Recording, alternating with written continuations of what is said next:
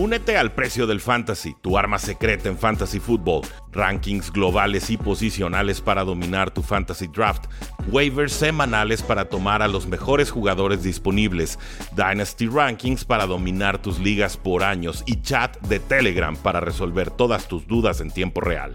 Visita stam.store diagonal precio NFL o da clic al link en este episodio para suscribirte.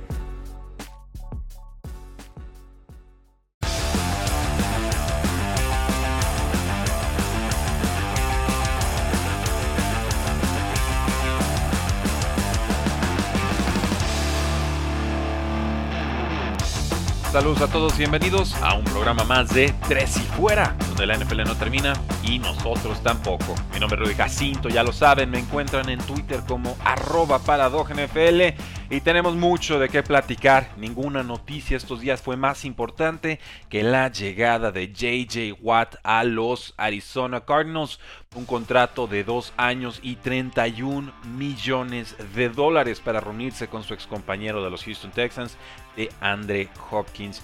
A mí me toma por sorpresa esta, esta noticia y me toma por sorpresa no porque me parezca un mal fit, al contrario creo que perfectamente encaja JJ Watt en lo que pretenden hacer los Arizona Cardinals o cualquiera de los otros 31 equipos, si somos bastante sinceros, pero porque no entraban en la quiniela, no estaban prácticamente en el radar de las apuestas. Publicamos eh, hace algunos días que en dónde iba a firmar JJ Watt y les pusimos los momios de cuáles eran los equipos favoritos. Packers más 175, Browns más 225, Buffalo Bills más 300, Titanes de Tennessee más 375, si se iba a los Steelers con sus hermanos más 500 y si se iba a los Raiders más 900. Es decir, tú ponías 100 unidades, 100 pesos, 100 dólares, 100 slotis, 100 lo que quieras y cobrabas ese más 75, entonces 75, ese más 225 y demás. O sea, te lo multiplicaba en ese sentido, ¿no? Eh, no figuraba Arizona para nada. O sea, si pagabas o ponías Arizona, seguro te pagaba más de 10 veces lo que hubieras apostado. Y por eso me toma tanto por sorpresa. Y por eso hay que estar listos y atentos en esta agencia libre. Porque aquí en, Tres y Fuera y en otros espacios podemos especular y decir, puedo ver a JJ Watt aquí, puedo verlo allá. Pero finalmente la decisión de los jugadores puede ir muy en contra de la expectativa de los medios del consenso. Y eso pues siempre por supuesto será respetable, pero también notorio, porque nos habla de que las prioridades de los jugadores no siempre las conocemos nosotros como analistas. Aquí me queda claro que si se va a Arizona es por DeAndre Hopkins, punto. Él, por supuesto, le gusta Kyler Murray, por supuesto, le gusta el proyecto de Arizona, por supuesto, no se aleja mucho de donde estaba en Houston, pero sí me queda muy, muy claro que el factor clave y decisivo se llamó DeAndre Hopkins. Con esto, los Arizona Cardinals tienen un front seven muy poderoso. Nos lo acaba de decir Oscar Huerta en nuestro video que se publica hoy en youtube.com diagonal 3 y fuera. JJ Watt viene a redondear ese único hueco o punto débil que tenía este front seven, estos cuatro frontales y tres apoyadores que utilizan generalmente los Arizona Cardinals, pues porque podrán tener un grupo que por fin podrá sobre todo detener el ataque terrestre. Ese fue eh, el punto más débil, el punto vulnerable que tuvo esta defensiva de los Arizona Cardinals, que en Pass Rush estuvo bastante bien el año pasado, fue la octava en Adjusted Pass Rush o Pass Rate, que es básicamente se ajustan las situaciones de campo para más o menos estandarizar la muestra de los distintos equipos y entonces se comparan los resultados. Y en esa comparación, en ese ajuste, los Arizona Cardinals resultaron ser un equipo top 10 en situaciones de presión de mariscal de campo rival. Esto a pesar de que perdieron a Chandler Jones por ahí a la semana 6, semana 7. Entonces en tu front 7 vas a tener por supuesto a Chandler Jones y a JJ Watt y a Jordan Phillips, este nose tackle que es tan bueno presionando a los mariscales de campo rivales solamente por detrás de Aaron Donald en las últimas tres temporadas y yo veo un grupo muy competitivo y muy ad hoc y muy claro y muy alineado a lo que tienen que defender los Arizona Cardinals en la NFC West. Porque no olvidemos esta división se ha estado reforzando de forma tremenda en los últimos años. Los Seattle Seahawks siguen con Russell Wilson quien siempre será una amenaza de ganarte un partido con su magia con su espectacularidad con su improvisación los Rams acaban de hacer un trade por Matthew Stafford y por supuesto su defensiva fue quizás la mejor la temporada pasada, aunque van a perder al coordinador defensivo Brandon Staley. Por supuesto, los San Francisco 49ers esperan recuperar a Jimmy Garoppolo. Podrían tomar un mariscal de campo en el draft, quizás alguien con más movilidad, como un Justin Fields de Ohio State. Y van a recuperar un mundo de efectivos, sobre todo en la línea defensiva, aunque perderán a otros nombres como el cornerback Richard Sherman. Entonces, vas a necesitar pass rush para ganar esta división. Por, por lo menos colarte como comodín, porque Arizona empezó muy bien la campaña y en la segunda mitad fue absolutamente descifrado. La defensiva ya no me preocupa tanto. Ahora es la ofensiva la que tiene que carburar, la que tiene que tener más sinergia, la que tiene que complementar más su juego terrestre con su juego aéreo. Me parecía que, estaba muy desarticulada esta ofensiva de los Arizona Cardinals.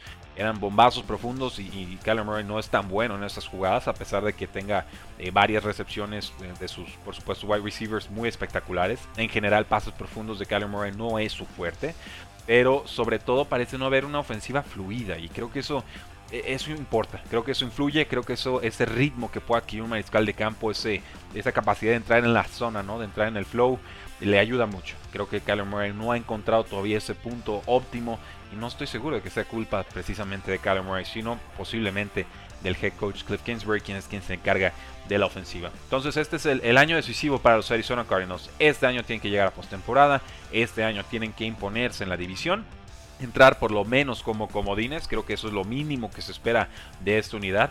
Y si no es posible que le estemos dando las gracias a Kingsbury al final del 2021.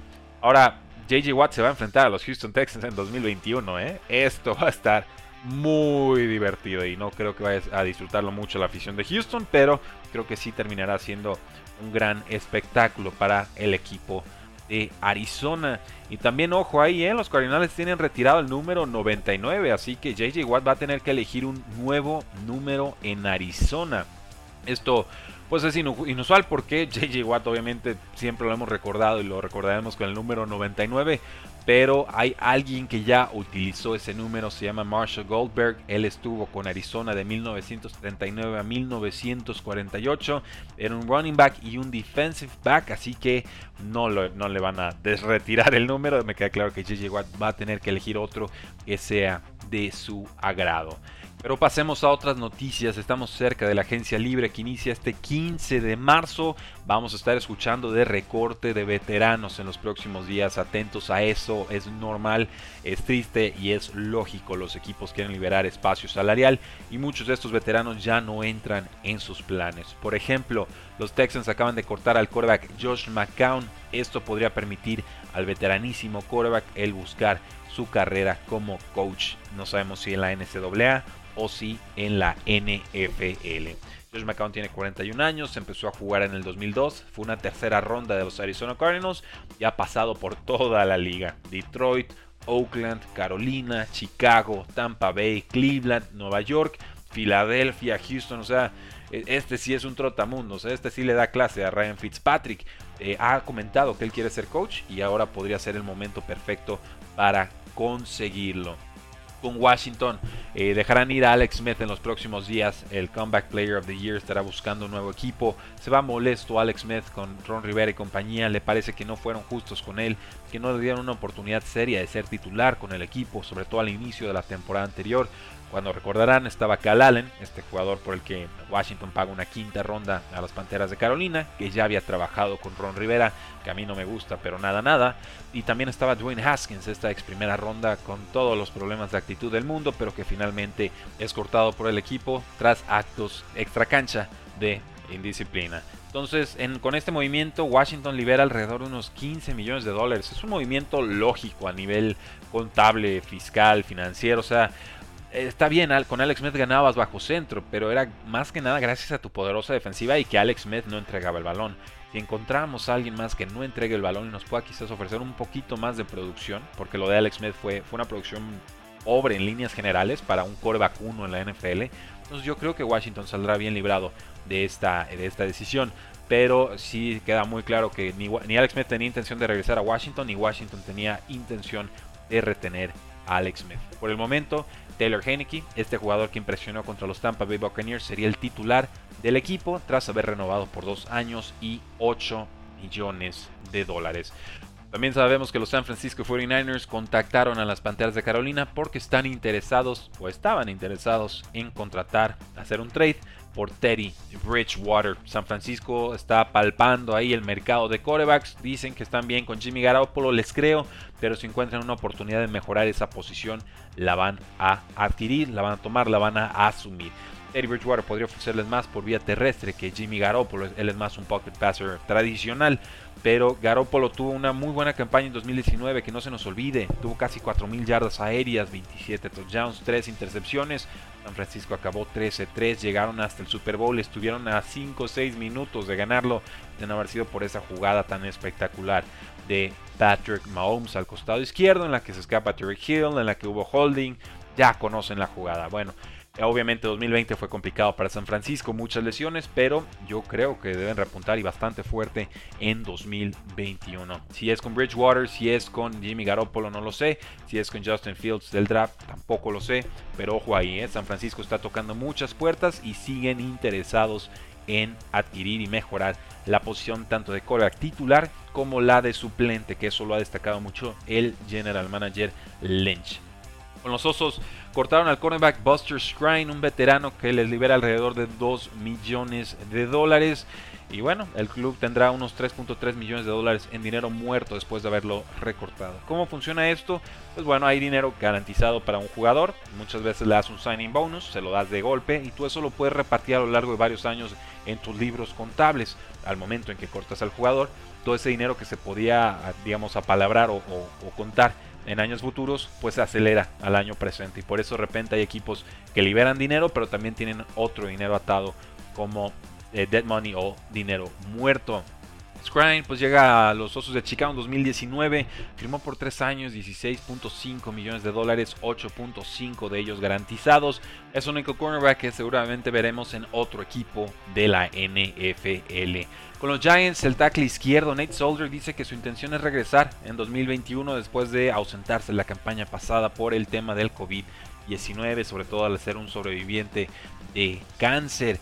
El equipo seguramente le va a pedir que se baje el sueldo. No sé si Nate Solder esté dispuesto a hacerlo. Su producción no ha sido acorde a su contrato. Le quedan dos años de contrato. Había firmado por 4 y 62 millones de dólares. Aunque jugó todos los partidos en 2019, permitió 56 presiones y 11 capturas esa temporada. Acto seguido, los gigantes tomaron a Andrew Thomas con el pick número 4 global del draft 2020. O sea que el anuncio estaba ahí bastante claro para el jugador.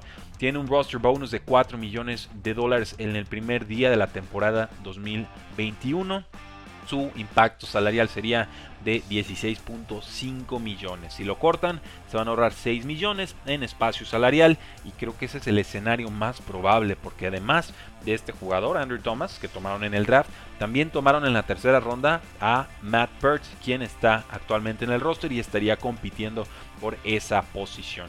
Cameron Fleming también es agente libre, un liniero ofensivo, podría regresar a un precio mucho más descontado de lo que costaría Nate Solder. Así que yo, yo mi predicción es Nate Solder se despide de los gigantes de Nueva York y firma por bastante menos dinero en esta agencia libre.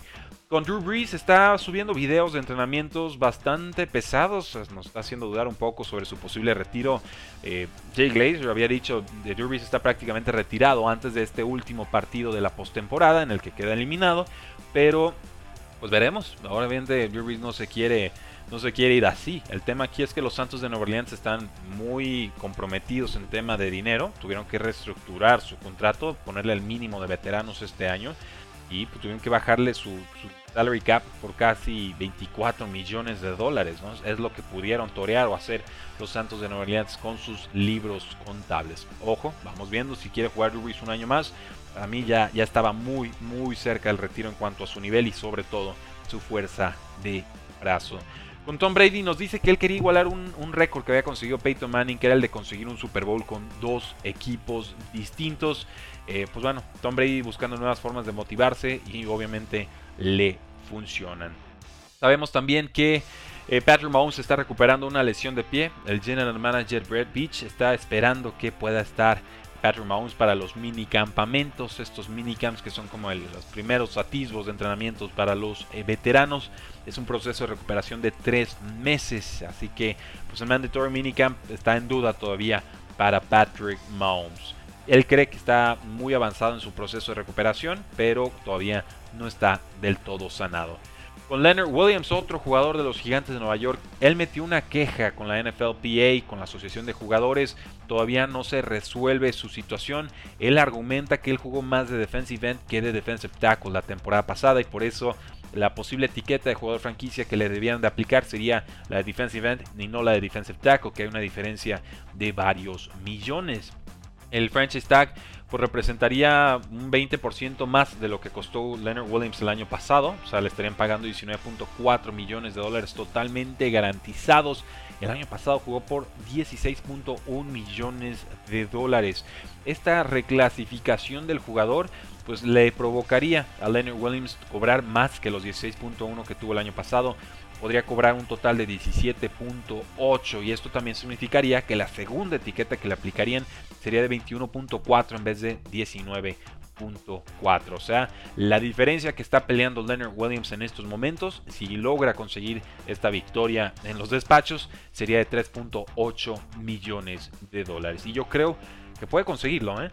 Yo creo que sí lo puede conseguir. Según Pro Football Focus, jugó solamente 369 de sus 800 snaps defensivos como tackle defensivo el año pasado. Es decir, más de la mitad del tiempo estuvo en las esquinas, no precisamente en el centro de la línea defensiva. Yo sí creo que Leonard Williams va a ganar este caso. No sé exactamente quién esté arbitrando la situación. Pero por snaps está clarísimo que el jugador juega más en la banda que pegado al centro de la línea defensiva y ofensiva. Y yo creo que eso tendría que verse representado en el salario que cobra y por supuesto en lo que representa monetariamente cada uno de sus actuales y futuros franchise tags. Y vamos cerrando el episodio del día de hoy con Josh Gordon, este jugador que como ha sufrido para estar en la NFL. Pues bueno, va a hacer un comeback, va a regresar pero a otra liga, a la Fan Controlled Football League.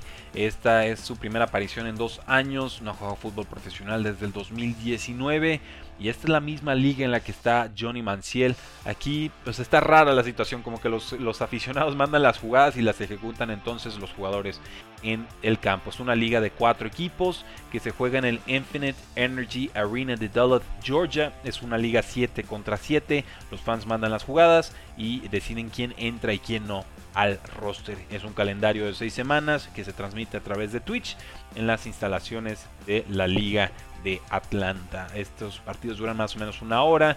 Es un estadio de 50 por 35 yardas. Los Enson son de 10 yardas. Es un estadio más compacto. Pero si les interesa, sepan que Josh Gordon ya está ahí. Y que si juega bien, posiblemente podamos verlo de vuelta en la NFL. Aunque no parece el escenario más probable. Pues sigan disfrutando su semana, damas y caballeros. No olviden seguirnos en todas nuestras redes sociales, sobre todo en youtube.com diagonal 3 y fuera. Estamos publicando un video todos los días. Hoy se habla de Joey Bosa. Estamos terminando nuestra serie de mejores agentes libres disponibles. Y también sepan que estamos rifando una gorra oficial de la NFL. Lo publicamos en Facebook, en Twitter y en Instagram. Hay que etiquetar a un amigo, hay que compartir la publicación, hay que inscribirse, darse de alta como seguidor en Instagram y también por suscribirse al canal de YouTube. Si ustedes cumplen esos pasos, automáticamente entran en la rifa, sorteo completamente aleatorio para tener una gorra oficial de la NFL del equipo o logotipo que prefieran. Este sorteo se realizará no este sábado, sino el siguiente durante nuestra transmisión de las 11 a 12 de la mañana, hora del centro de México. Así que ya lo saben, compitan, participen, etiqueten, ayúdenos a crecer y encantados les mandamos su gorra, porque la NFL no termina y nosotros tampoco. Tres y fuera. Hola, soy Rudy Jacinto, creador de Tres y Fuera. Si te gustó el programa de hoy, suscríbete a este y otros podcasts de la familia Tres y Fuera Tres y fuera NFL, Tres y fuera fútbol, Tres y fuera de tu equipo favorito y claro, el canal de Tres y fuera YouTube con videos todos los días, porque si tu equipo existe, Tres y fuera lo cubre.